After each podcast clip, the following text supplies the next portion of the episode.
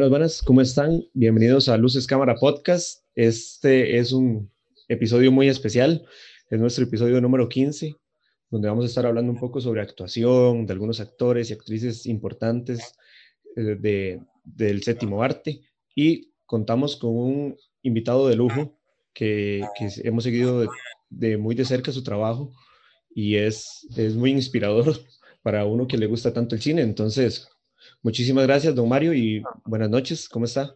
Buenas noches, Giovanni. Eh, buenas noches, Juan Pablo. Un saludo para ustedes y para todos los, los que nos están viendo y escuchando en este momento. Gracias por invitarme. Un placer acompañarlos esta noche. Qué bueno, qué bueno, don Mario. Eh, vamos a, a, dar un momento ahí para que la gente se vaya conectando, ¿verdad? Poco a poco. Eh, ya saben, si tienen alguna pregunta, algún comentario, alguna recomendación, siempre es bueno conocer. No es como que uno conozca todas las películas o series, entonces es bueno también escuchar recomendaciones de afuera. Entonces, nada más hagan las preguntas, las que tengan, y vamos a dar un chancecito para que se vaya conectando la gente.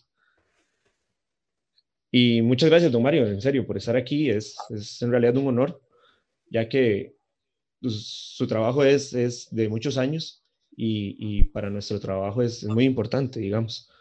Entonces, muchísimas gracias. ¿Y vos cómo estás, Juan? Todo bien, eh, perfecto.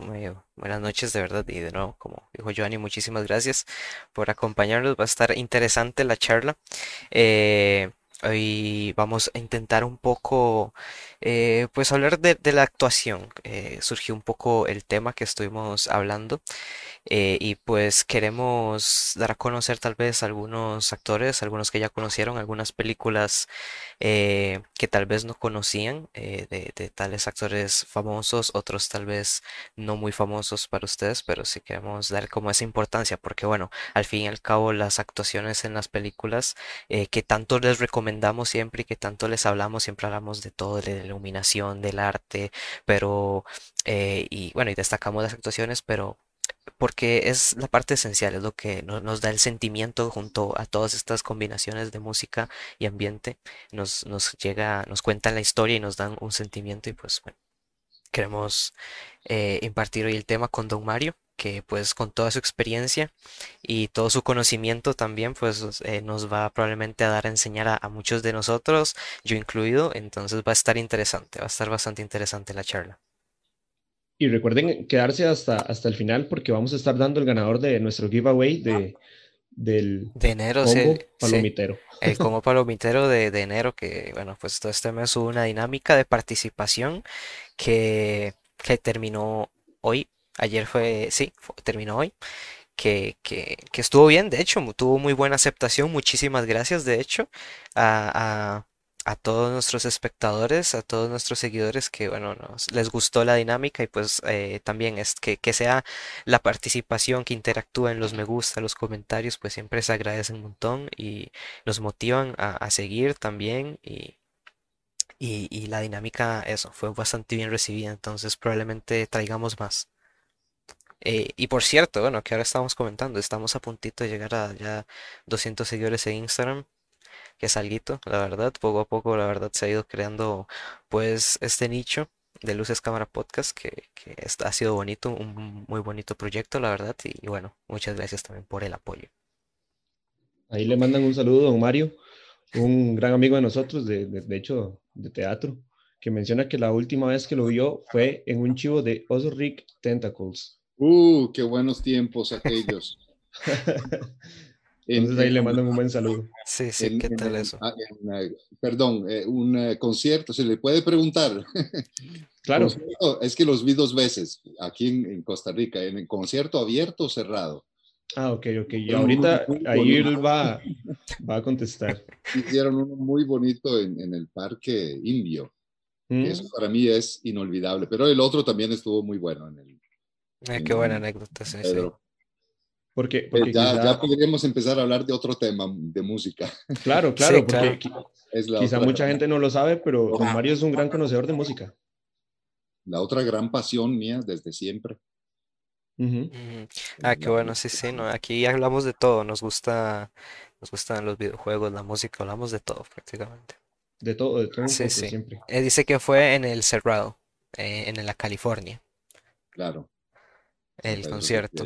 Sí, buenísimo. Sí, ahí, ahí siempre llegan buenos grupos.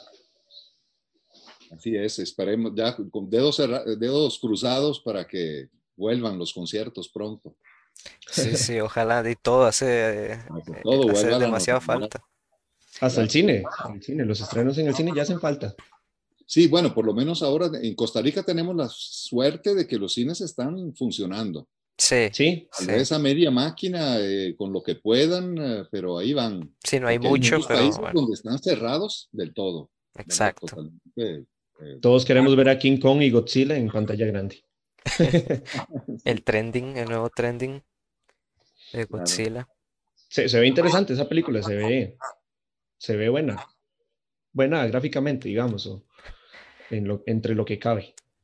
¿Qué opina, Mario? Es curioso, ¿verdad? Es una tendencia muy curiosa que se, se está dando. De esa, yo me acuerdo que esa película se hizo en su época Sí. Godzilla contra King Kong, malísima, de, de, bajísimo presupuesto, de, con esos efectos eh, ridículos, ¿verdad? Y ahora es como que se, es el mismo argumento, pero se hace en una superproducción con Exacto. la tecnología de, eh, de última generación. Total. Eh, y obviamente con otras, con otras intenciones, pero, pero sí es, es curioso todo eso. Temprano, temprano le comentaba a, a Juan Pablo que, que eh, una de mis favoritas de King Kong es la de Peter Jackson y también me encanta en la que sale Kurt Russell. Kurt Russell es, sí, como actor principal. Creo. En, uh, Creo que es Kurt Russell. Bueno, no estoy seguro. ¿En cuál? Godzilla. Hay una. No, Kurt Russell no. No me acuerdo. Hay una como de los noventas donde. No, ahora ya ni me acuerdo quién salía ahí. Vamos a ver. empezamos. Eh, eh, eh, íbamos a hablar de actuación y empezamos Y a ya hablar vamos por King Kong. Pero para mí una de las mejores es la de Peter Jackson. No, pero no es Kurt Russell, no es Kurt Russell, estoy equivocado. Sí, sí, a mí la, la de Peter Jackson, la verdad, fue, la vi a, muy- a corta edad, la vi de pequeño y la verdad me, me ha gustado bastante desde siempre. Ah, ya, ya aquí me- nos comentan y no es Kurt Russell, es Jeff Bridges. Ah, pero King Kong. Sí, King Kong, de, con Jeff Bridges. Ah, es que yo estaba pensando en Godzilla. Ah, no, no, King Kong, King Kong. Ah, sí, sí, por supuesto, Jeff Bridges. Uf, Sí, Jeff eh, Bridges. es, la, la- la de Jeff Bridges me encanta. De hecho, es la favorita de, de mi papá y, y fue la primera que me enseñó y mi- siempre me recuerdo de Jeff Bridges y siempre que pienso en King Kong es Jeff Bridges. Y después Peter Jackson.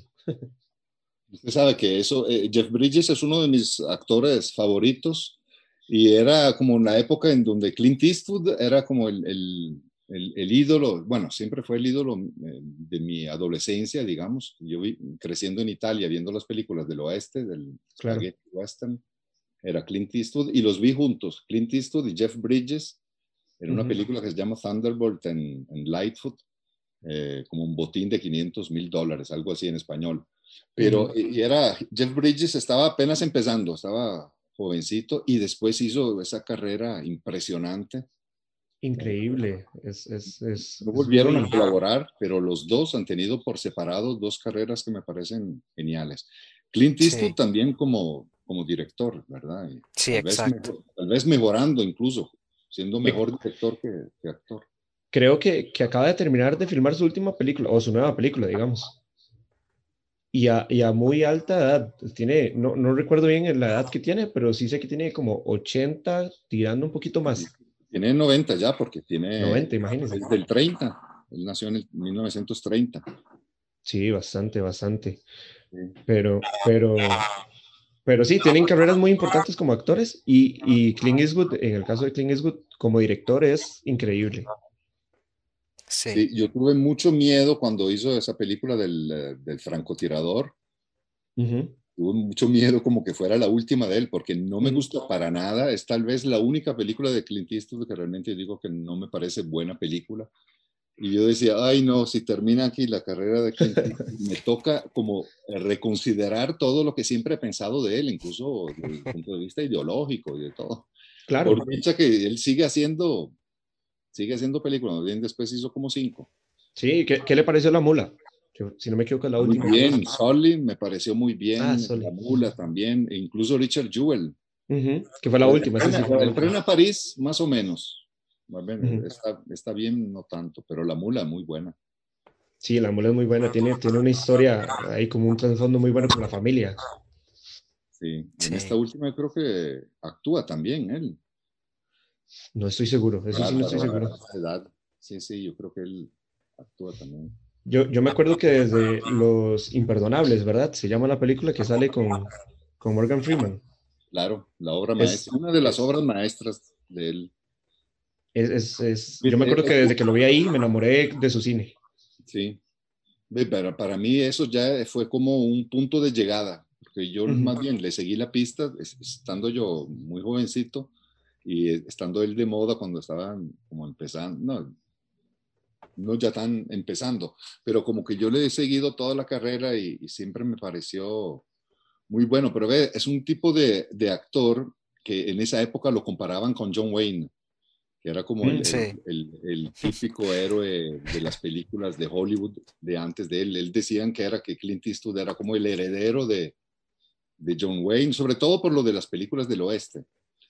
Y es un tipo de actuación donde siempre se menospreció el trabajo, diciendo que es, hace, hace siempre el mismo papel, que es él haciendo de Clint Eastwood. Sí, sí, exactamente. el mismo Sergio Leone, el que lo descubrió, decía Clint Eastwood eh, tiene dos formas de actuar con o sin sombrero. Y el decía que sí, sí, era como una, una figura, ¿verdad? Una figura muy, muy fuerte pero no, eh, eh, y para mí después eh, es uno de esos actores que más bien ha, logrado demostrar lo contrario, que puede también, si lo vemos en Gran Torino, ya después con más experiencia. Sí, mis favoritas Gran Torino, definitivamente. Una, sutileza, ¿verdad? Que, que, que, no tenía tal vez antes. Pero incluso yo digo, en, pienso en 1979, si no me equivoco, Escape del Alcatraz. Ajá, exactamente. Alcatraz, Fuga Imposible. Esa es otra actuación fabulosa de, de, Clint Eastwood. Y es casi, casi sin hablar mucho y, como verdad, muy comedida, muy pocos gestos. Sí, pero está en su punto, está perfecta. Lo que tiene que hacer, ni más ni menos. Exactamente. De hecho, estuve viendo que el personaje que ahora está como en, en, en auge, que es el, Mandalor el Mandaloriano, su, su, su diseño, que es como así, ¿verdad? Que es como en forma de T, está basado en, en, el perfil de Clint Eastwood, en el bueno, el malo y el feo. Y es totalmente, o sea, si uno los pone a la par, son iguales en realidad. Es cierto, claro. Sí, sí, y aparte que toda esta serie viene siendo como un western. Eh, sí, homenajea demasiado eh, a, a, todos los western.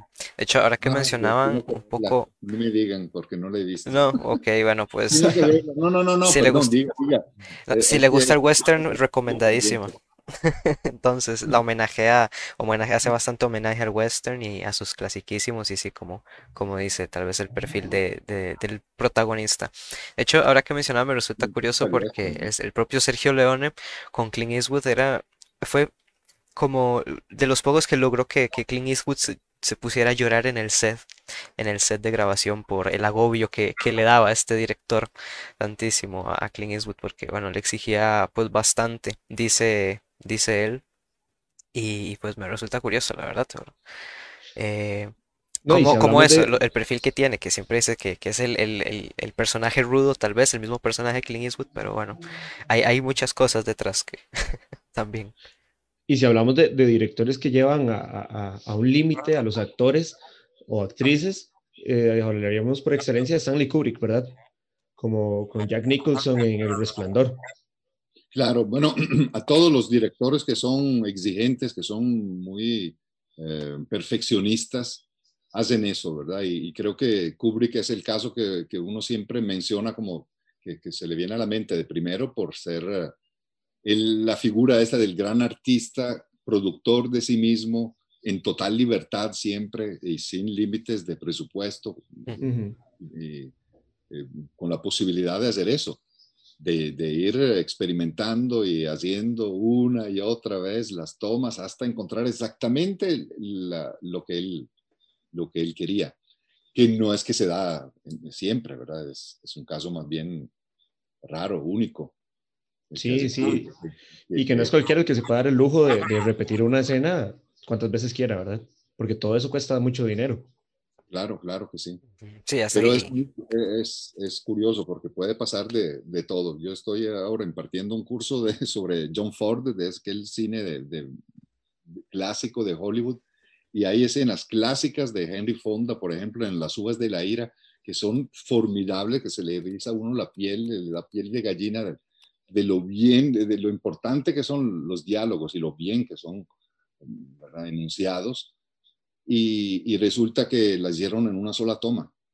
Y hay casos así de, de, filmaciones donde hay eh, escenas memorables y que se hicieron en una sola toma, como ah, captando eh, la espontaneidad, del, obviamente con los, todos los ensayos previos del caso, pero, pero hay de todo. Realmente en el cine es, es, es impresionante que uno encuentra de todo y lo contrario de todo.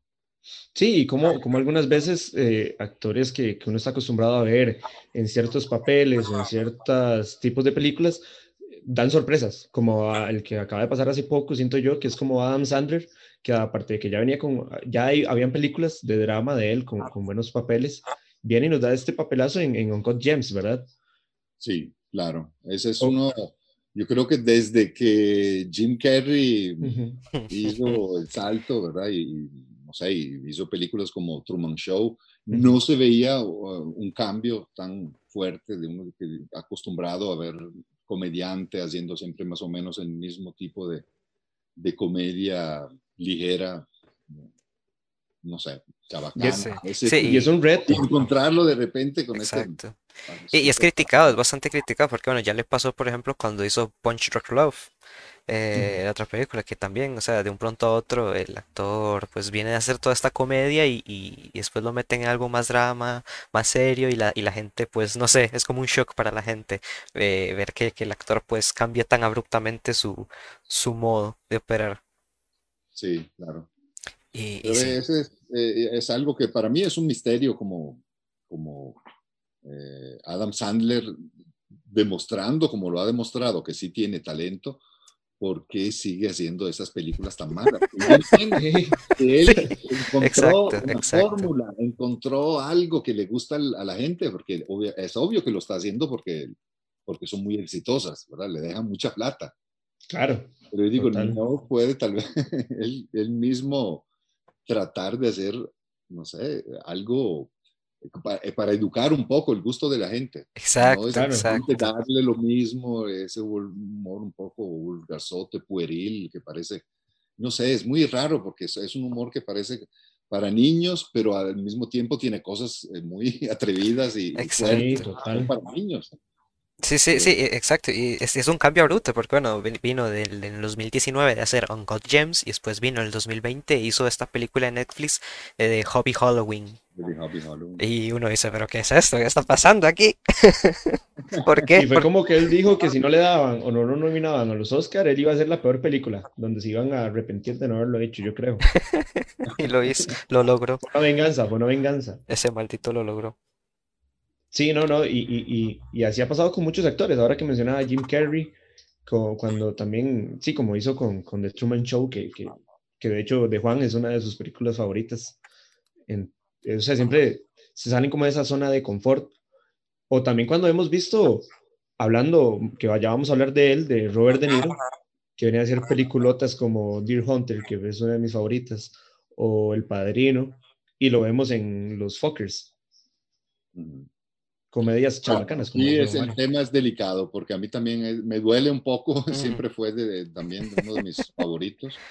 Eh, creo que todo, para mí, eh, todo empezó con, el, con Taxi Driver. Sí. Es una película que yo vi eh, siendo como adolescente y que la, la vi, la repetí, se convirtió en una película de culto.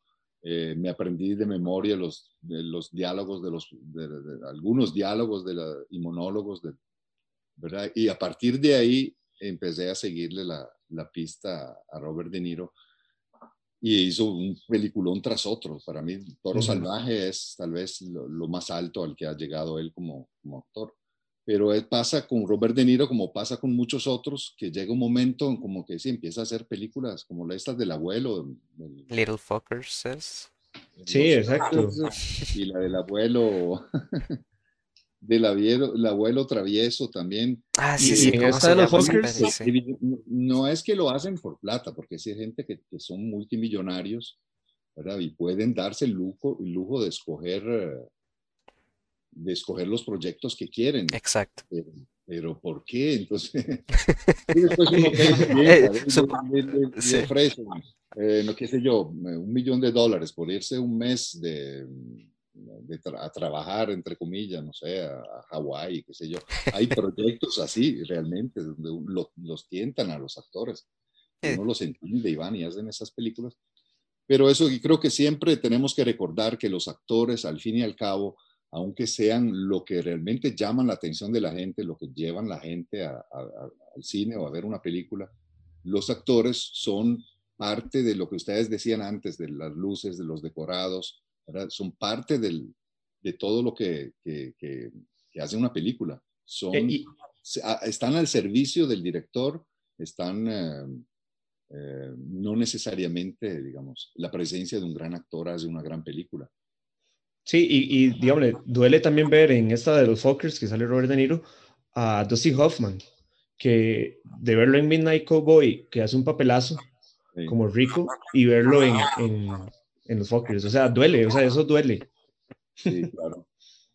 Sí, y, son, son actores que, que podrían... Perdón, perdón, dígame. No, no, que son actores que podrían darse el lujo, como dice usted, de, de escoger qué quieren. Entonces ahí vamos como a un punto que es muy importante, la exclusividad que la tiene un actor tan importante como Daniel Day-Lewis, que para mí es el mejor actor del momento, digamos, en, estos tiempos, donde él sí eh, selecciona cuidadosamente cada trabajo, siento yo. O sea, él, él, no con cualquiera trabaja ni, ni, ni con cualquier película, ¿verdad? Sí, yo, eh, tiene toda la razón, Giovanni. Yo creo que es el de los poquitos hoy en día que realmente ha logrado mantener ese estado a, costa de quedar un, año sin trabajar o de estar, no sé, seguramente eh, revisando guiones y, siendo muy selectivo. Pero Daniel de Lewis es de los pocos que realmente se ha cuidado en ese sentido. a otro que yo le tenía muchísimo respeto hasta cierto punto eh, es Johnny Depp que para mí es, era de los grandes actores y de cuando se convirtió, y ese es todo un tema que también podremos conversar, cuando se convirtió de actor en vivo o en, estrella de, cine, digamos. Sí, algo más pop. Eh, empezó, empezó a, sí, no sé cómo decir, se, se charralió. Todo bien. Sí, no. Estoy pensando en, la, en, la, saga del, de los piratas del, del Caribe, ¿verdad? Que yo sé que a mucha gente le gusta y a, mí, a mí, me resultan a veces insoportables. Parte de la película a veces es bonita, es, es, novedosa, pero... Sí. y ahí vemos a Jeffrey Rush. Un, desperdicio. No, tiene virtudes impresionantes, tiene siempre unas, unas bandas sonoras increíbles eh, y, y, el derroche que hacen de, de, todo, de vestuario, de efectos especiales, pero son tan pobres para mí. Sí, exacto, sí, son películas pues de aventura, acción, pues un poco comerciales, pero que funcionan para lo que son. Y llenan cines. para mí, a partir de entonces ya Johnny Depp empezó a aceptar muchos proyectos que evidentemente le, estaban ofreciendo muy, muy buena plata para, Sí, exacto, se convirtió en el actor del momento y... Es, considerado como el número uno eh, y le llegan un montón de proyectos y tiene razón de aceptar lo que sea. Claro, claro. Eh, yo siento como en el, en el podcast anterior estuvimos hablando sobre la filmografía de Tim Burton, que hay un punto donde uno dice, de aquí para atrás, todas las películas de Tim Burton se podrían decir que son de culto pero hubo un momento en el que ya empezaron a vender la imagen de Tim Burton, o sea, como ya decir, la película del director que hace eh, películas oscuras. Entonces siento que pasó lo mismo con Johnny Depp, que empezaron a decir, esta película tiene a ese actor que actúa eh, muy, muy, muy exagerado. Entonces ya la gente le llamaba, o sea, como que empezaron a, vender mucho la, la, figura del Mae y él perdió como, como sus buenos trabajos, digamos. Sí. Sí, sí, es, eh, que, además es, todo es relativo, ¿verdad? Porque además estamos como hablando de, calidad y muchas veces eh, criticamos películas que en realidad esta, como de, de los Piratas del Caribe, son taquillazos multimillonarios. Entonces. Sí, y, pues sí, sí lograron tantas taquillas por algo, o sea, no por nada no es. Sí, claro. De hecho, en el caso de Tim Burton, la película que menos recaudó fue Ed Wood, que para mí es mi favorita, de hecho. Y la que más recaudó fue Alicia en el País de las Maravillas, que para mí es de las peores. Ahí es todo un tema, ¿verdad? Tim Burton, qué, qué fascinante. A mí me encanta él como, como cineasta, como, personalidad tan original que es, pero es curioso como que él que empezó con, en los estudios Disney, como que los echaron prácticamente de los estudios Disney por tener esa visión tan oscura y todo. Y años después, ya convertido en cineasta famoso y cineasta de culto y toda la cosa, vuelve a Disney y, trae consigo toda eh, su personalidad de eso, grotesca y de alguna manera ya es aceptada su forma de, ver las cosas. Y, pero al mismo tiempo ya no es el mismo. No, Exacto. Ni su material masivo, que trata de, que piensa que, que, está trabajando para Disney, que tiene que cumplir con ciertos requerimientos. Ya no es el artista más, más libre de expresarse como quiera. Sí, ese también es parte de, Hollywood también, que lleva estos problemas de, superproducciones, lleva problemas de creatividad y pues Tim Burton se vio consumido en todo, en todos estos asuntos al volver a trabajar con Disney, por desgracia. Y también hay, casos en los que actores y actrices eh, desde su primera película o sus primeras películas hacen un gran trabajo, como el caso de Meryl Streep, que creo que todo el mundo la conoce que eh, sus primeros trabajos, de hecho, fue en The Deer Hunter con, con, Robert De Niro, y es un papelazo. A mí me encanta la actuación de ella y es, es increíble. Pero Jodie Foster también empezó más o menos, más o menos. Curiosamente también con Robert De Niro en Taxi Driver. Eh, Jodie Foster, pues muy joven, empezó en a actuar y, pues ya sorprendió, o sea, de primera instancia. Sí, es un hit, digamos, como que ahora siento yo que cuesta mucho en realidad encontrar como actores y actrices nuevas que desde su primera película impresionen.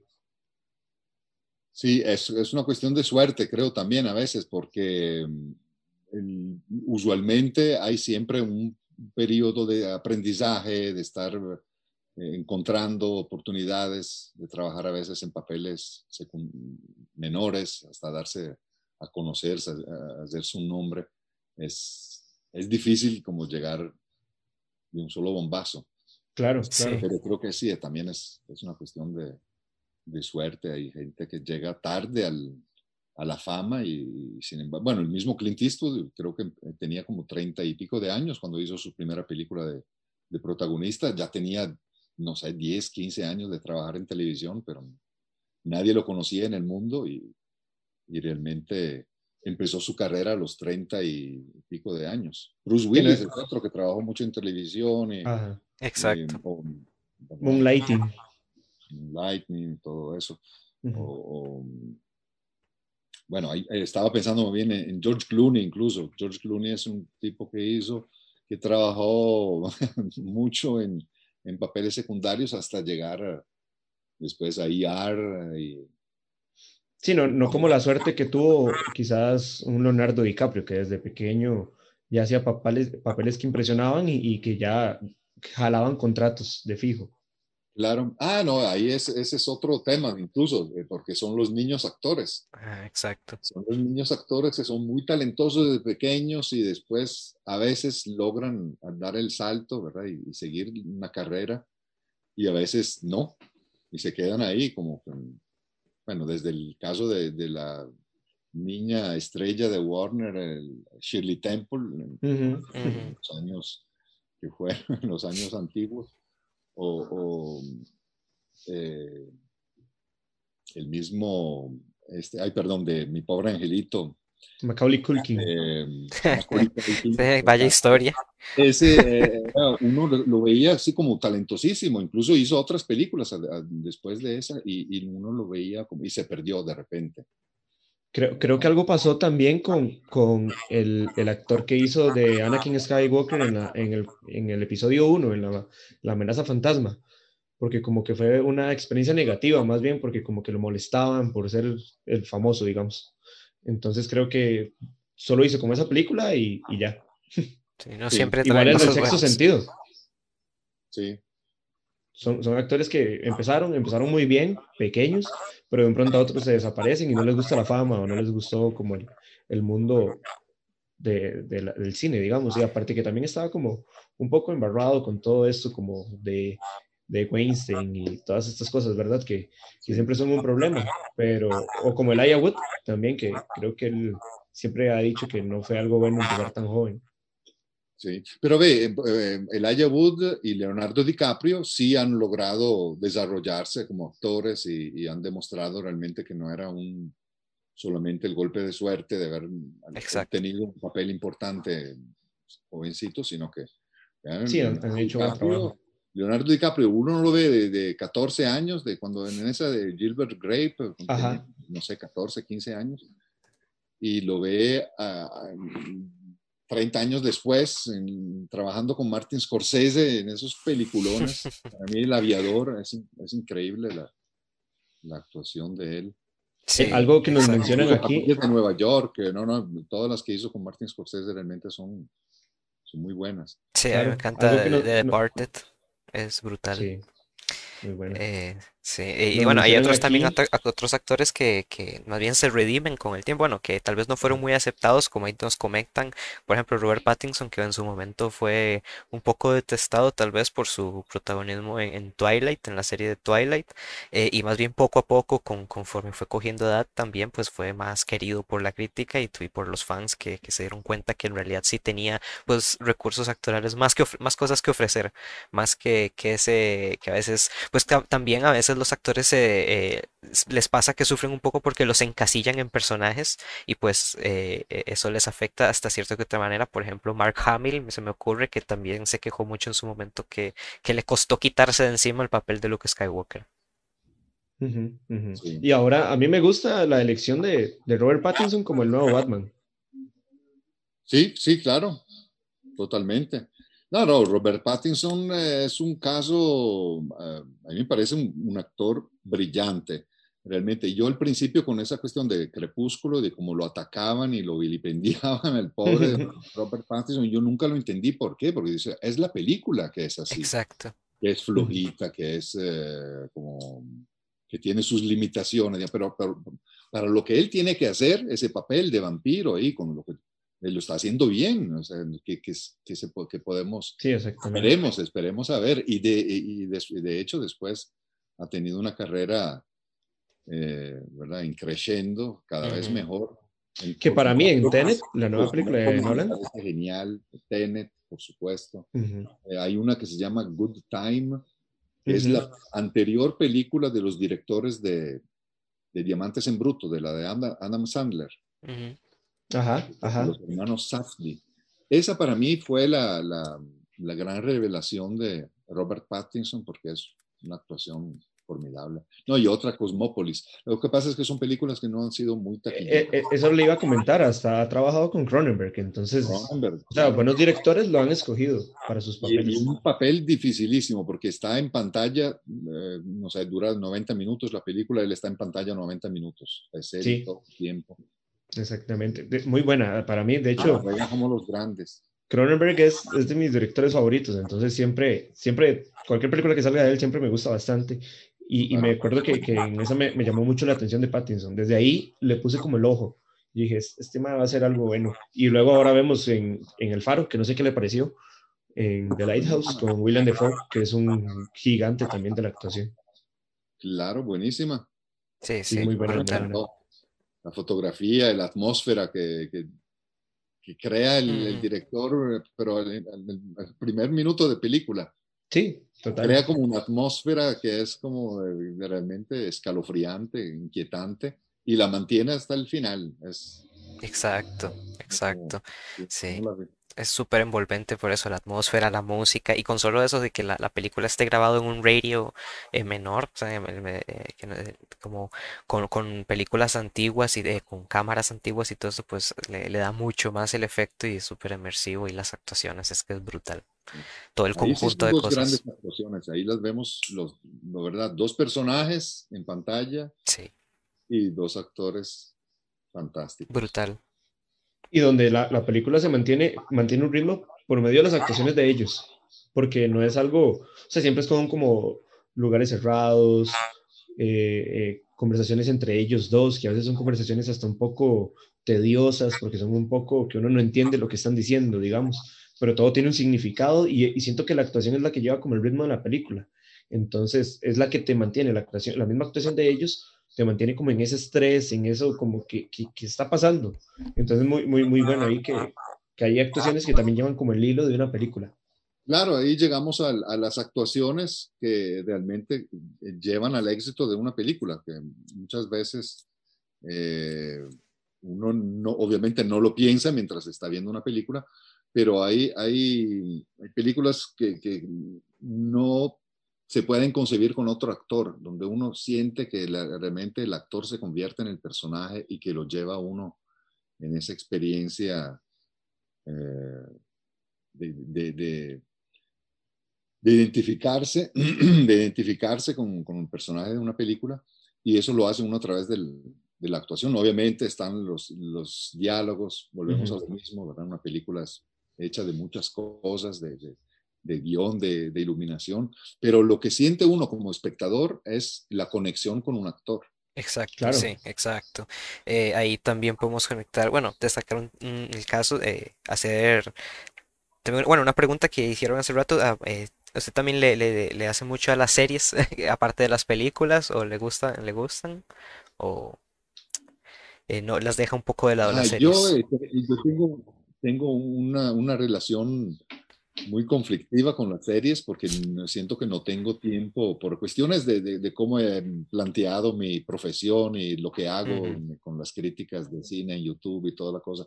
Que toda la vida he estado viendo películas y he estado muy, Exacto. y siempre he sido muy mal para ver series. Eh, como siempre me ha faltado esa costumbre de, qué señor, de, de, de, acordarme que los viernes a las 7 de la noche está el los, los, expedientes secretos X. A mí me encantaba, pero siempre me lo perdía. O sea, no, no me chance. Ahora es muy diferente. Ahora las cosas han cambiado. Ahora están las plataformas, está la posibilidad de, ten, o sea, uno tiene la serie completa y si se quiere echar el maratón, empieza y ve 10 capítulos. Es súper accesible. Es, es, otra forma de, de vivir la experiencia de, una teleserie. Entonces, y yo poco a poco me estoy poniendo al día y he visto cosas que me parecen brillantes, donde realmente uno tiene que reconsiderar todas las nociones que tiene sobre el cine, la supuesta superioridad del cine con respecto a la televisión. Yo como crítico he estado, me he acostumbrado a, a decir, esta es una película que tiene un estilo televisivo o como uh -huh. parece películas de televisión, para decir que no es tan buena como una película hecha para cine. Ahora ya eso no es cosa muy del pasado. Hay series que están a la altura o mucho mejor del, del promedio de, de, películas que se producen. Entonces, Game of Thrones, ¿verdad? Me parece genial. Breaking Bad, eh, uh -huh. hay varias. Bueno, yo soy fan de, de, Walking Dead también, que ha caído un poco últimamente. Pero sí. digamos que trato, trato sí de ver uh, series, miniseries. Últimamente me ha gustado mucho la del Gambito de Dama. Mm, sí. Qué bueno. Eh, hay, hay, series documentales también muy, una, interesante y hay algunas que tengo pendientes como la que estábamos hablando ahora. sí, exacto, sí, porque todas estas series también destacan. Mandalorian es como la que tengo del número 2 okay. en la lista buenísimo. de espera. Buenísimo, buenísimo. Y, una, una pregunta, don Mario. Yo sé que a usted le gusta bastante la ciencia ficción. De hecho, para los que no saben, un dato curioso que sé yo de don Mario es que él se interesó mucho por el cine después de ver 2001 Odisea al Espacio, ¿verdad? Así es, no, sí, esa película entonces, me ha marcado definitivamente. Una, entonces mi consulta es, supongo que ¿verdad? siempre ha tenido un buen seguimiento a todo lo que es ciencia ficción. ¿Usted en algún momento llegó a ver Perdidos en el Espacio, la serie? La serie la he visto muy poco. He visto algún episodio, no puedo decir que la conozco bien. De hecho, digamos que recuerdo haber buscado episodios para ver la película. ¿Se acuerdan mm. que hicieron una, una versión, una película? Y yo sentía bastante que floja. No, no la conocía bien. Sí, claro, bastante floja. Pero no puedo decir que... En, en series de ciencia ficción sí soy más como para Viaje a las Estrellas. Ah, claro y, una que me marcó en mi época, eh, creciendo en Italia, veíamos mucha televisión inglesa y había una serie de Jerry Anderson que se llamaba UFO, UFO, ah, de OVNI.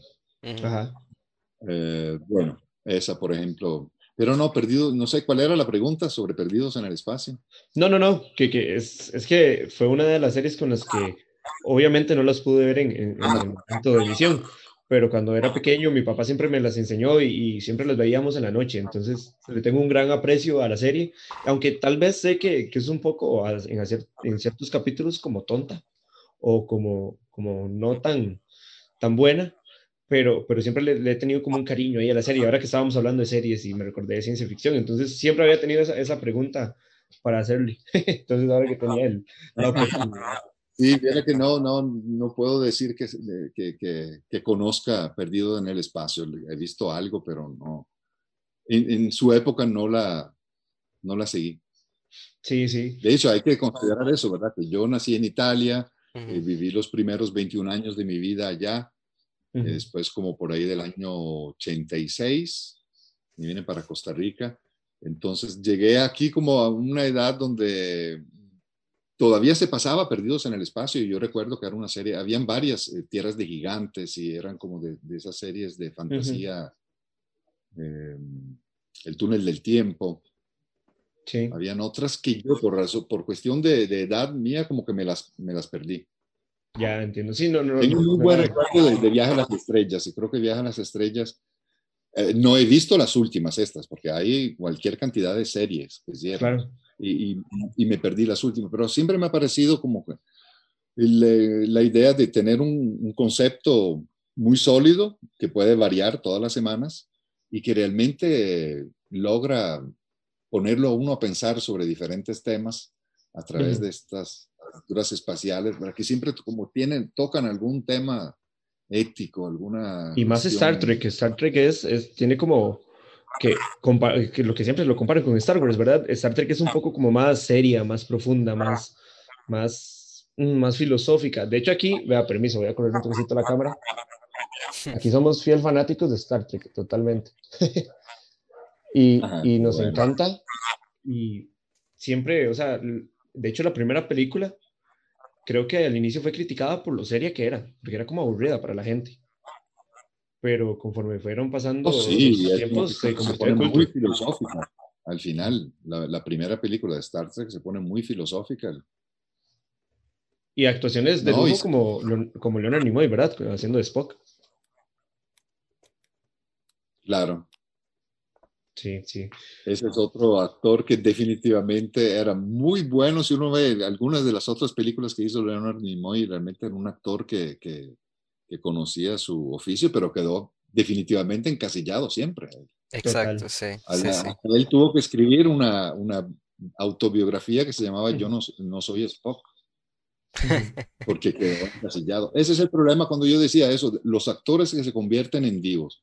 Primero que la gente, los espectadores, empieza a tener otras exigencias, ya les pone más atención a cómo actúan y al mismo tiempo eh, eh, tienen, no sé, tienen, cambia su imagen y su forma de, de trabajar de alguna manera. Todos sienten eso. Yo pienso mucho en el, el, ejemplo también que tengo, lo tengo cercano porque creciendo como cinéfilo, yo seguía mucho la carrera de Sean Connery. Me parece que era, el, era genial como James Bond. Nadie se le ha acercado nunca a, a ese, a cómo lo hacía él. Totalmente. En el papel de, 007, pero él sintió que en ese momento era famosísimo y bien pagado y toda la cosa, pero él tenía esa necesidad de, de crecer como actor y de no dejarse encasillar. No importa que ahora, después de tantos años, después de que se murió, seguimos hablando de él como del mejor James Bond. Pero él siempre trató de diversificar su carrera y de hacer papeles lo más distintos posibles Sí, claro, total, como la, la, película esa de ciencia ficción que ahorita no quiero batear el nombre, pero que... Sardos. Sardos es, ¿verdad? Sardos. Es, es increíble la actuación y súper diferente de todo lo que hemos visto. Tiene una serie de películas en los 60s y 70s que son una maravilla, porque realmente él las escogía bien, tenía esa, esa posibilidad de, de, decir, ahora la, la, plata me sobra.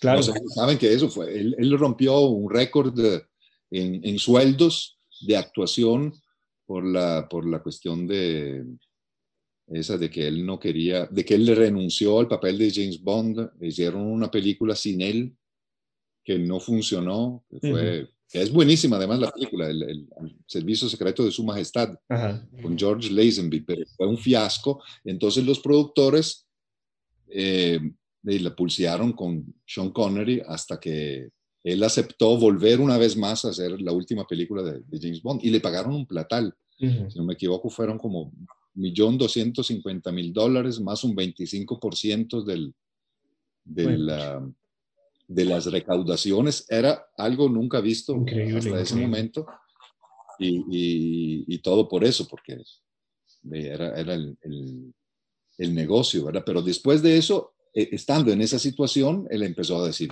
ahora escojo lo que me interesa. Claro, de hecho yo creo...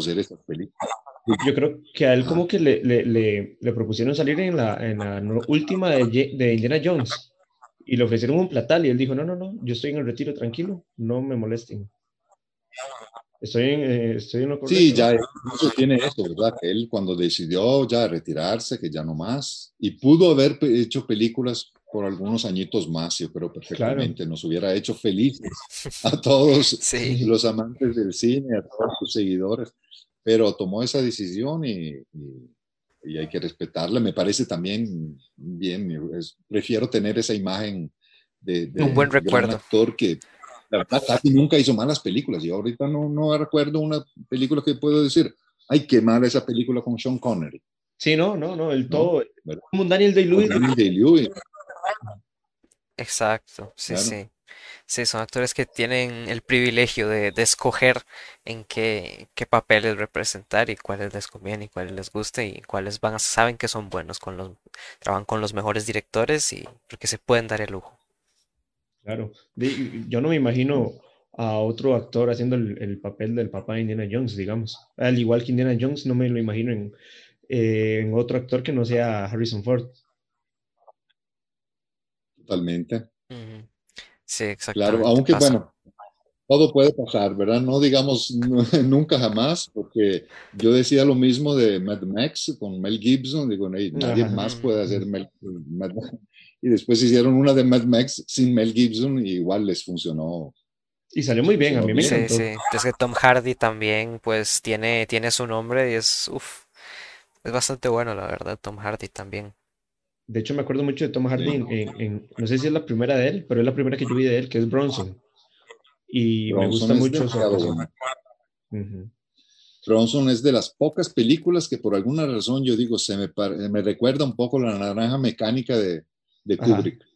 Sí, Algo tiene. Eh, son películas que, que lo, lo, impactan a uno y, y le dan ganas de repetirla. Claro, claro, sí, sí, muy, muy, de mucha calidad y, y de hecho como ven en, en, Batman, me gustó bastante su villano, aunque claro, no, no, no, no se acerca ni a las rodillas de, de un Heath Ledger, claramente, pero, pero cumplió con su trabajo. Sí, no, Tom Hardy es un muy buen actor y muy versátil, que es lo que a veces uno busca también en un actor. No, digo, eh, sí, después de lo que hablé de, de, John Wayne y Clint Eastwood, de verdad, esto, no calza con ese discurso, pero la verdad que muchas veces uno, para medir la calidad de un actor, eh, se fija también en eso, en la versatilidad. Y como que los actores ganan muchos puntos cuando demuestran que puede saltar de la comedia al drama y todo lo hacen bien y, logran hacer ese, ese trabajo tan difícil que es la compenetración con un, Exacto.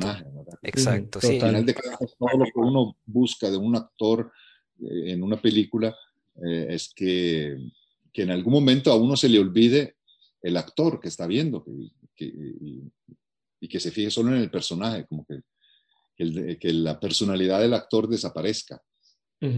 Sí, exacto, sí, y algo. No, no tampoco. Algo reciente, sí, que también, que, que ahora es como el actor del momento, el bombazo, pero sí siento que se lo merece este, el, el, el carajillo, es- ya se me olvidó el nombre, el Spider-Man, Tom Holland, que pues ahora también ha salido un montón de películas y pues se nota que es bastante versátil porque a mí en esta película de eh, With the Devil All the Time, a mí me sorprendió un montón y la verdad me encantó, claro. la verdad. Y creo que viene una nueva película de él junto con los directores de, de toda esta saga de Marvel, ¿verdad? De los Vengadores. Y, y se ve buena, se ve, o sea, se ve buena actuación, digamos. Es curioso verlo fuera del papel de Spider-Man para no encasillarlo. Sí. Ese es otro de los actores como que están surgiendo y que se encuentran en una situación privilegiada y eh, ahora pueden ver qué hacen, pueden escoger. Bueno, y creo que este Tom Holland ahora tiene un un proyecto muy grande y muy esperado, que es la adaptación de este juego de Uncharted, Uncharted, sí. Ujú. ¿verdad? Que yo no, no conozco porque no juego, no juego videojuegos, como- Ujú. pero, pero esa es una de las producciones más esperadas del... Nos, no- nos Esta- comentan aquí en Instagram que, que qué se podría decir, porque hemos hablado mucho de actores, pero les gustaría saber de actrices. Y justamente ahora cuando estábamos hablando de, de ponerse en los zapatos de- de- del actor o la actriz, yo pensé en Judy Foster, justamente en la película de Panic Room, porque esa película es otro thriller que te mantiene, no sé, a la orilla de la cama o de la silla, aferrado toda la película. Y es por, siento yo, por la, por la versatilidad de, de Judy Foster y por su actuación que, que te hace sentir como si estuvieras en, en la habitación del pánico con ella. Sí, Sí, totalmente. Al mejor estilo de Alfred Hitchcock, esa película. Total. exacto. Total. Total. De hecho, parece que una película la pudo hacer Alfred Hitchcock si hubiera estado vivo. Ah, no, Jodie Foster es, es, es, eh, es un genio de la actuación. Y de eso que es, eh, que es muy lógico que, sean, que son tan buenos actores, que son, es, es muy lógico que se conviertan en directores. Y ella es buena directora también, eh, se ha convertido en una buena directora. Claro, claro, ha hecho Pero buen la- trabajo. Sí, Sí, yo recuerdo la primera película que vi que ella fue el, eh, El silencio de, de los inocentes. de los Y inocentes. sí, sí, de mis películas favoritas definitivamente, Jodie Foster, pues como, bueno, como ya había dicho, desde muy joven en Taxi Driver, pues se demostró un- una capacidad actoral pues súper eh, increíble. Bueno, y, mencionar en Taxi Driver, que ya mencionamos, que hace el, el- el papel de una niña de 14 años que es prostituta, ya de serie, y súper joven ella. Creo que menos todavía, creo que tenía como 12 o 13 años. Sí, Sí, súper joven. controversial. que exacto, súper controversial. Sí, claro.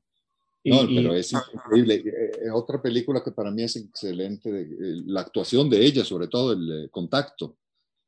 Ajá. De hecho, esa la acaban de poner aquí en los comentarios. Ajá, Contacto es, eh, Contacto. es una, una actuación soberbia. No, y tiene otras que, que a veces uno se le olvida. Esa Nell, una mujer llamada Nell, se llamaba en, en Ah, español. Es Una, Ah. mujer como que ha crecido en, en la selva, que es medio salvaje. Y, ah, es, una, eh, es un derroche de, de arte histriónico eh, impresionante. Como de, hecho- eso, del- al nivel de, del, del, de Daniel de Lewis, el, haciendo de, de pintor eh, parapléjico, Sí, sí, sí. de hecho, la película de, de Judy Foster, que es- creo que se llama Plan de vuelo en español, The Fly. Ajá, inglés. de vuelo. La película me gusta. No, no sé qué tan, qué, qué, qué opinará don Mario, si, si es floja o es buena, pero a mí me gusta y me gusta mucho su actuación. Sí, claro. Es otra película que yo digo, inmediato, de inmediato, perdón, el- el- la deformación profesional, y de inmediato yo pienso en Alfred Hitchcock. Y ahí- Sí, ahí me total. parece que es- de hecho, hay una película de Hitchcock que se llama La Dama Desaparece, que estaba ambientada en, a bordo de un tren. Y yo cuando vi esa película dije, ay, esto es como La Dama Desaparece, nada más que en lugar de ser en un tren, es en un avión. Y muy bien, así como la historia simple, bien contada, que lo mantiene de principio a fin en, en vilo, ¿verdad? Y que se Claro. hizo chiquita que desapareció. Y es que es un avión, o sea, ¿dónde puede estar? Estamos todos en Claro. el aire, ¿no? Sí, no, no, muy bien, por supuesto. Claro, y, y, no sé, pasando quizá a otra gran exponente como actriz en, en el mundo del cine, podríamos hablar de, de Julianne Moore, que hace poco me, me sorprendió en Boogie Nights, porque no había visto Boogie Nights, tengo que confesar ese pecado. La vi y hay una escena en la que está hablando con, con una de las muchachas y, y, se está drogando, que es increíble. O sea, me, me, erizó la piel, me sacó las lágrimas, me puso el corazón a mil y me pareció una escena magistral y una actuación sublime. Sí, claro. Además de que realmente ahí lo, lo es tocante esa parte, porque es, es, gente que son tan, ¿verdad? Es como tan triste el ambiente, son como marginados y se, se, se, se forma como una familia disfuncional ahí, extraña. Como que ella es como una madre sustituta de la chica de los patines. Y, ah, no, para mí ese es un peliculón. Y la verdad, y para mí más bien, ese, y creo que es donde yo conocí a, a Julianne Moore. Sí, sí, yo también. Yo vi esa película muy joven y de mis películas favoritas, Boogie Nights, es brutal. Sí, hace poco estuvimos hablando de ella y yo la tuve que ver porque no la había visto y me pareció una película perfecta. O sea, se, puede catalogar para mí como una película perfecta y, me impresiona el trabajo de, del actor, del director, perdón, de Paul Thomas Anderson y de cada actriz. De hecho, el personaje de, de, la chica de patines, que no me recuerdo el nombre en realidad en este momento, es muy bueno y, y hacen escenas muy, muy arriesgadas, o sea, escenas donde tenés que estar desnudo, desnudado enfrente de otros actores, ¿verdad? Que, que, que, y no es así como íntima, sino que son un montón de actores y actúan que están actuando, entonces es algo como más complicado. Entonces esos papeles de, de, de esas actrices me parecen increíbles. Sí, claro. No, estoy pensando que ahora, eh, más bien, hay otra película que, de Julian Moore que yo vi antes de, de Boogie Nights, que es extraordinaria. La menciono por si ahora como están, es más fácil encontrar las películas por internet. Esta se llama Shortcuts, eh, como de, eh, bueno, en español era Vidas Cruzadas. Es como de, cut, de, de, cortar, shortcuts, como de cortos, cortos, algo así. Y es, para mí es el gran antecedente de Magnolia aquella gran película de, de, Paul Thomas Anderson. Ajá, ajá, sí. Es muy parecida la, la, estructura y como son diferentes historias eh, eh, paralelas, digamos, que no se van exactamente entrelazando, pero que todos son partes de un mismo mosaico.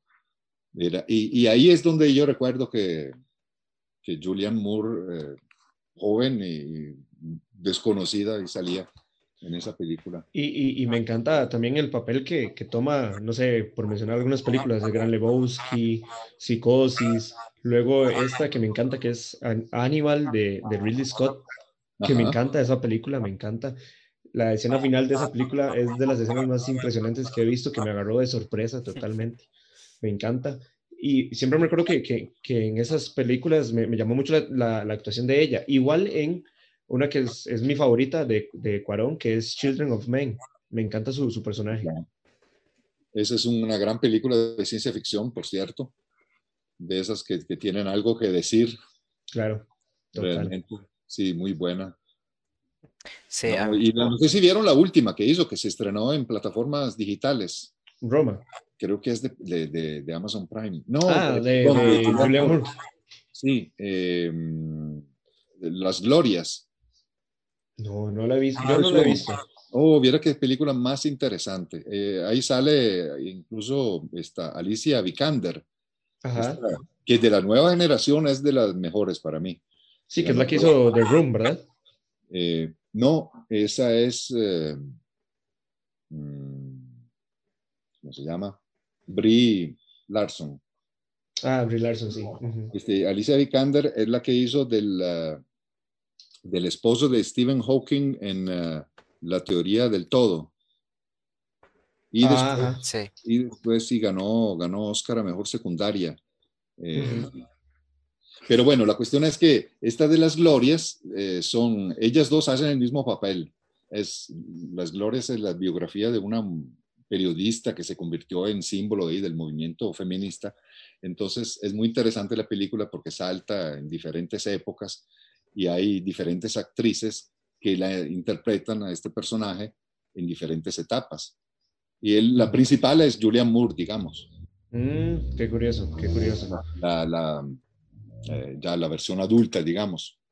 Y volvemos al punto de que hay actrices que se salen de, de, de, todo un molde en el que están y hacen cosas nuevas, como cuando Kate Blanchett hizo de Bob Dylan.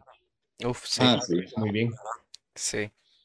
Sí, o sea, eso, este es un caso muy curioso de, esas, de, esta cosa misma que estoy hablando, de, de personajes interpretados por distintos actores. Exactamente, por, eso me, Esa es genial, esa, esa película de I'm Not There. Y, para mí es el actor o actriz que se parece más a Bob Dylan y es Kate Blanchett. Entonces me encanta, me encanta. Su, su actuación ahí es formidable. Claro a mí, una actuación que, bueno, me, gustó un montón eh, es la de Francis McDormand, que, uff, me, me, parece brutal. y creo que tiene también una filmografía, pues, bastante amplia y bastante como reconocible. La que más recuerdo, bueno, la última que vi fue eh, la de Three Billboards Outside Evening, eh, Missouri. Y, ella también dio la voz, si no me equivoco, en, para un personaje en, en Isle of Dogs.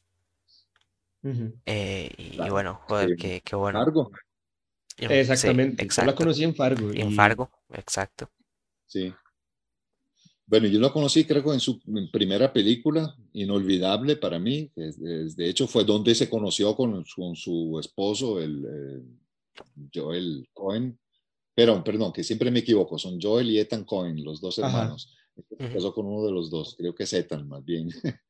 y se conocieron en esta que se llama eh, Blood Simple, simplemente sangre. Que es de culto, es, la primera de ellos, ¿verdad? Excelente, uff, qué película. Es como una actualización de todos los temas del cine negro eh, en una ambientación casi que de cine del oeste. Ah, es, es, buenísima. Y entonces después Frances McDormand trabajó en muchos, en, muchas películas de los hermanos Cohen. Y Fargo para mí es de las mejores. sí, total. de ella. Eh, de hecho, sí, es, es, como muy, muy versátil porque la vemos como, siempre tiene como, como gestos muy, muy graciosos, pero es porque así es ella, digamos. Y, pero la serie, de hecho, la película es como una comedia oscura, digamos. Sí. Es, es, es, muy buena, la su actuación ahí es muy buena. Y ahora viene la nueva que se llama Nomadland. Sí, estoy muriéndome por verla. Nomadland dicen que es de las más eh, esperadas también, de las que seguramente van a estar eh, nominadas a los premios Oscar. Que por cierto, dicen que sí van a ver en abril. Vamos a ver con qué modalidad y vamos a ver cómo van a ser, pero, pero y no, se van a, no se va a perder, digamos, la temporada del, del Oscar de 2020 sería. Sí, porque no va a haber una gala, no va a haber una cena, digamos. No, no, sí, no, no va a ser lo mismo. Creo, me, imagino, me imagino que va a ser algo muy sencillo, un poco al estilo del, de lo que hicieron con los Globos de Oro. Ajá. sí.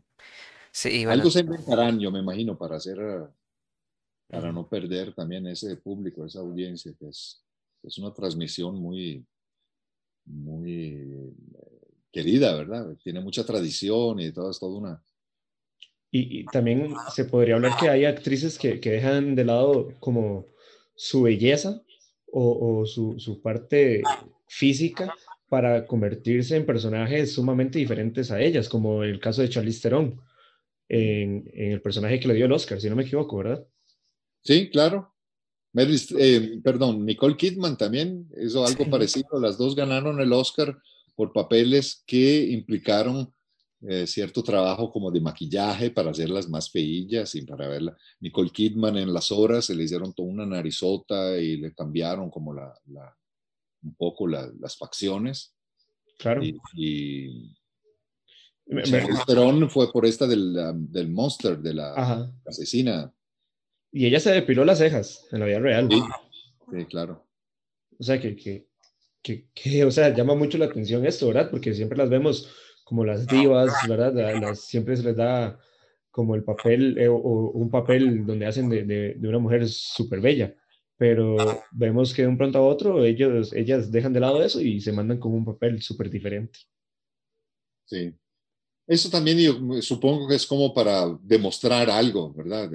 Ahí cuando eh, algunos artistas llegan a cierto nivel, eh, necesitan como sí, demostrar que no es solamente sí, cambiar algo. Que son fotogénicos, que son apuestos, que son guapos. No es solo eso. Eso es lo que mucha gente les critica. Entonces, eh, pasa también con, con actores que, que acostumbrados a, a, ser, a, ser, considerados como galanes buscan papeles. Sí, sí, y está esa contraparte, porque están los que les gusta ser reconocidos por los que son y, y que más bien no les gusta que, que, no sean reconocidos en las películas que hacen, y están los que más bien eso, quieren ese reto de, de, de no ser ellos mismos prácticamente, de cambiar, de hacer un cambio pues físico, porque bueno, ya hemos visto un montón de actores, bueno, Joaquín Phoenix se me ocurre, o Christian Bale, por ejemplo, que son actores ya como más de método, que, que entregan no solo su mente, sino el cuerpo completamente para, para el personaje que van a hacer, y eso es súper sorprendente, la verdad. Joaquín Phoenix es un muy buen ejemplo, ¿verdad? Ese sí. es, el, es el típico actor al estilo actor studio, ¿verdad? aquella famosa escuela de, de actuación de, creada en los años 50 por Lee Strasberg, que, bueno, eh, uno piensa en los modelos de como eh, Marlon Brando, James Dean, o sea, el tipo de actuaciones que suponen uh -huh. eh, un estudio de parte del actor, del personaje, eh, una compenetración que va más allá de la misma, del mismo rodaje, del, quedarse en el personaje.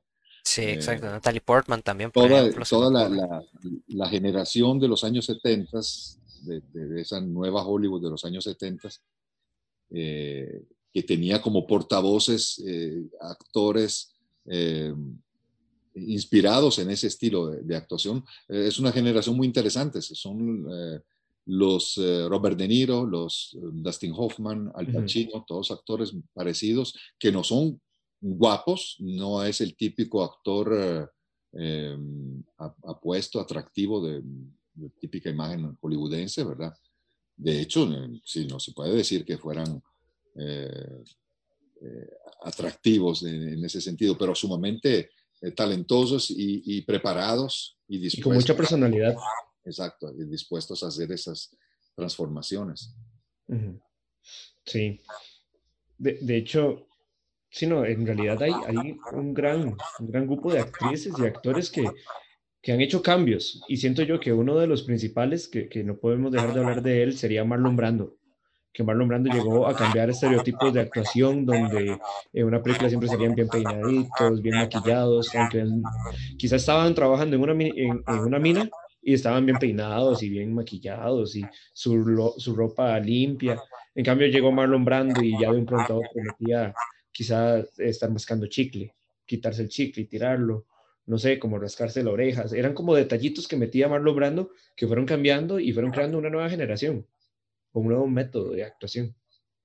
Sí, es curioso porque Marlon Brando hoy en día creo que uno lo, lo, identifica con ese personaje memorable, sin duda, de, de Don Vito Corleone en El Padrino pero ese para él fue como un punto de llegada, lo fuerte sí, de él, todo el trabajo que hizo en los años 50, 60, donde eh, realmente propuso un, un, tipo diferente de, de, actuación, de imagen cinematográfica, se convirtió en una estrella eh, representando eh, personajes anticonvencionales, antihéroes, uh -huh. y, y, es interesantísima la carrera de él, Nido, Nido de Ratas, eh, algunas de las, de las películas clave de los años 50, el tranvía llamado Deseo, son trabajos eh, actorales que se han estudiado en las escuelas y que son como eh, ejemplos,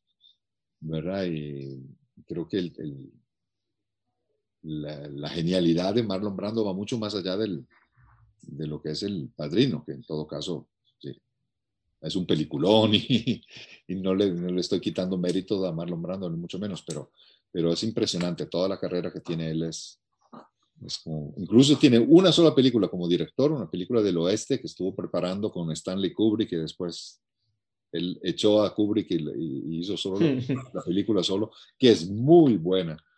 El uh, One Eye Jacks. Mm, no lo conocía yo.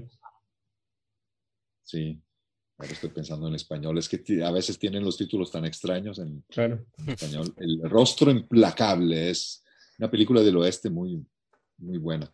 Ve, ahí también eh, eh, eso, bueno, e, es, todo un caso y no, sé si quieren abrir otro tema, porque realmente para mí los, los actores que se convierten en directores muchas veces tienen una sensibilidad para las actuaciones, como que conocen el trabajo desde su punto de vista y eh, a lo mejor han, han visto eh, otros directores cómo manejan los actores, como algunos lo hacen bien, otros más bien crean anticuerpos y todo eso. Entonces realmente se convierten en muy buenos eh, directores de actores. Claro. Y pienso en, obviamente en, Clint Eastwood, eh, en Robert Redford, sobre todo, me parece que es un, un, director brillante. Hay muchos que... Hay otros también que, no tuvieron, que lo intentaron y que no tuvieron suerte y se quedó ahí la cosa, como Jack Nicholson. También es de mis favoritos. o, pasa todo lo contrario, que directores quieren actuar y se quedan ahí como en Tarantino, como el señor Tarantino. sí, bueno, Tarantino... Eh, lo intenta, lo intenta. Seguramente es mejor como como guionista o como director que como actor. Pero... Sí, sí, pero lo intenta. Sí, bueno, hay una, una enorme lista de, de, y curiosidades de tantos actores y, y, directores que terminan siendo, bueno, incluso también como, como propios directores hacen nacer a los actores que tal vez no son muy buenos y les exprimen, les sacan todo el jugo y, y dan lo máximo y bueno, y tenemos, tenemos súper actuaciones, la verdad que se, se agradecen montones. Eh, y, bueno, eh, vamos terminando más o menos. Ahorita vamos a abrir un, un, rato de preguntas para las personas que nos están viendo tanto en Facebook como en Instagram. Eh, vamos a dar unos 10 minutos tal vez si quieren formular su pregunta a, tanto a nosotros como a, don Mario sobre alguna cosa que hablamos hoy, algún otro actor, actriz que quieran que comentemos en, un momentito. Pues bueno, este es el momento. Y dentro de unos minutos también vamos a, a anunciar al ganador del sorteo de de enero que estábamos diciendo, que ya, ya lo tenemos por ahí, los datos han sido recopilados todos completamente y ya tenemos al ganador. Y de momento también, don Mario, nos podría ir comentando sobre sus talleres. Ah, bueno, claro, eh, muchas gracias. Eh, este, yo en realidad, bueno, no sé si la gente que nos está escuchando tiene eh, presente mi, mis trabajos yo después de salir de la televisión abierta empecé a, seguir haciendo mis críticas de cine como los hacía antes, pero en, ya en YouTube, tengo un canal de YouTube que se llama Buen Cine con Mario Giacomelli. Entonces digamos que cada vez que yo publico mis críticas allá, después las publicito en mi página de Facebook, que se llama igual, Buen Cine con Mario Giacomelli. Y, ahí mismo hablo de mis eh, talleres que, ahora estoy impartiendo prácticamente dos por semana, los martes y los jueves, a las seis y treinta de la tarde por Zoom. Los martes tengo talleres, eh, usualmente son talleres de cinco sesiones sobre diferentes eh, argumentos. Ahora estamos viendo directores clásicos, por ejemplo, vimos, bueno, partí un taller sobre Orson Welles, uno sobre Alfred Hitchcock, Ahora estoy con John Ford, que es de uno de mis favoritos, por cierto, de, la, de esa época clásica. Mientras que los jueves hago eh, charlas virtuales también sobre, sobre temas específicos. Cada jueves es una película o un, un tema diferente. Mañana, por ejemplo, voy a hablar sobre Quentin Tarantino, sobre su película Pulp Fiction y sobre la influencia que ha tenido en, el cine de los últimos años, que yo creo que es más fuerte de lo que creemos. Yo a veces creo que eh, no se habla de ello, pero como que hay, hay un estilo tarantinesco que se ha desarrollado en los últimos dos decenios, por lo menos. Es un fenómeno curioso, no, no necesariamente lleva a buenas películas, pero eh, significa que es un estilo muy propio, muy gustado y que, y que ha tenido impacto. Entonces, bueno, este es el, el tema de la, de la charla del jueves, Pulp Fiction. Me imagino que ustedes la vieron.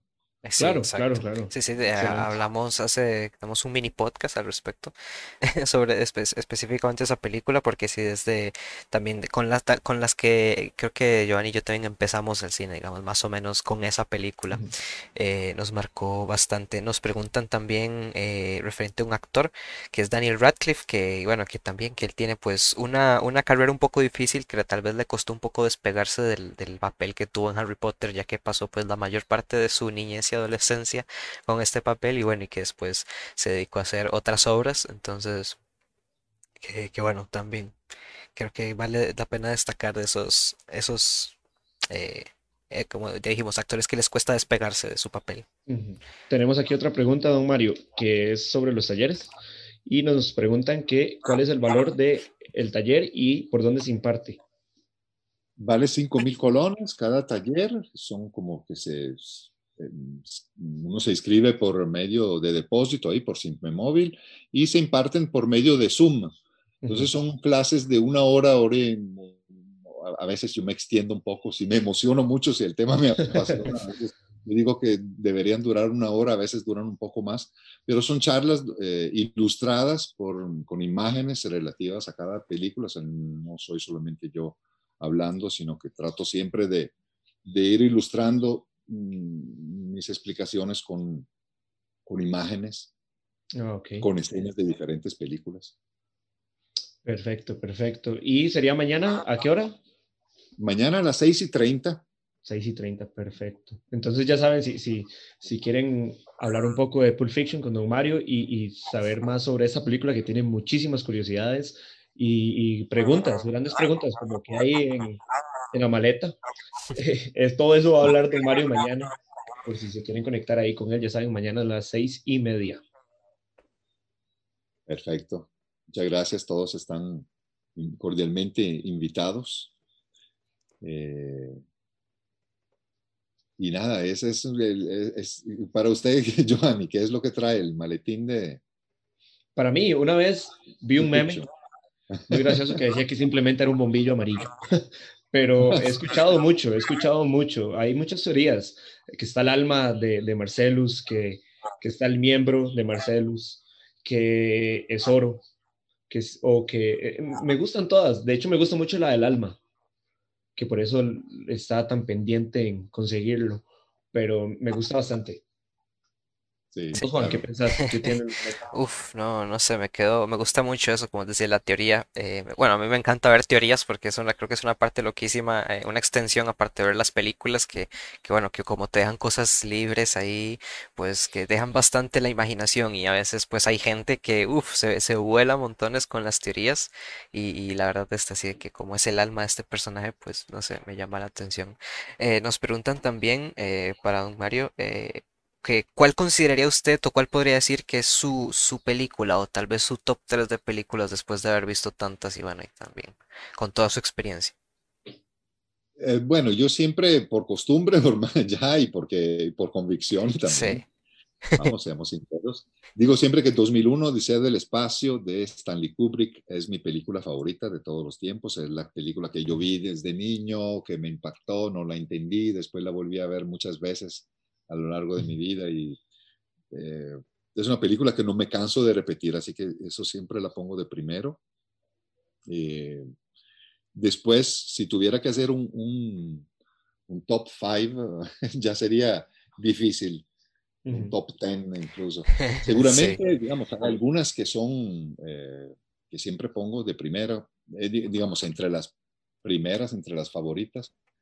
Vértigo de Alfred Hitchcock, eh, Más corazón que odio, de John Ford, uh -huh. que es The Searchers en inglés, eh, la misma Taxi Driver, que es uh -huh. posiblemente la película que he visto más veces en mi vida. Bueno, está con 2001. Uh -huh. eh, con Peleándose. Este, sí, sí, todas sin totas, la verdad. Sí, sí. Qué, qué, bueno, qué bueno, un poquito ahí de, de todo, de muchos géneros. Y, y, bueno, y también que como que qué géneros se puede decir que son los que más le gusta aparte de la ciencia ficción. Me encantan las películas del oeste, que ya es un género eh, medio desaparecido. De vez sí, en cuando por aparece desgracia, una, sí. una película del oeste, pero es muy, eh, es muy como un género que ha pasado de moda, pero es el género con el que yo crecí, que no sé, tiene que ver también con una, con una, cuestión de los espacios abiertos, del paisaje, de, estos dramas eh, muy básicos, muy simples. Me encanta el género del oeste. Y el cine negro, que son esas películas de, que tienen que ver con crimen, que se parecen un poco al, al género de gángster, digamos, pero que son, eh, eh, bueno, el cine negro es todo un género particular que se desarrolló en los años 40. De hecho, Pulp Fiction es como un homenaje, ¿verdad? Sí, sí. Sí, exactamente a todo, a todo esto. dice eh, aquí un compañero Charlie que muchísimas gracias, don Mario. Es usted una persona muy simpática y se disfruta mucho al escucharlo. Ay, muchas gracias. Sí, han, habido muchos, muchos comentarios de, cosas que, han dicho que le apoyan, apoyan bastante eh, su, opinión. Entonces, súper bien. Eh, muchísimas gracias a todos los que nos han estado acompañando a lo largo de, este, pues de este directo. Recuerden que mañana mismo, eh, jueves 26, va a estar subido el podcast. Ojalá ya normalmente a Spotify y a YouTube, donde lo escuchen normalmente. y bueno, vamos, vamos cerrando, que eh, vamos, tenemos por ahí un ganador, creo que ansioso también, esperando de ver que, se lleva estos premios a la casa. Em, entonces, tiene, ah, bueno, una última preguntita que acaba de salir ahí antes de dar el ganador. ¿Cuál consideraría, don Mario, que es el mejor eh, actor entre Marlon Brandon y Day Lewis? Aunque claro, son, es complicado, son, son épocas muy diferentes, son actuaciones diferentes y, uff, está complicado escoger. ¿Cuál es mejor? Ay, qué difícil. Me está poniendo muy difícil, sí, porque son dos, eh, dos, dos, artistas que admiro muchísimo, que para mí son de lo, de lo mejor, de lo mejor.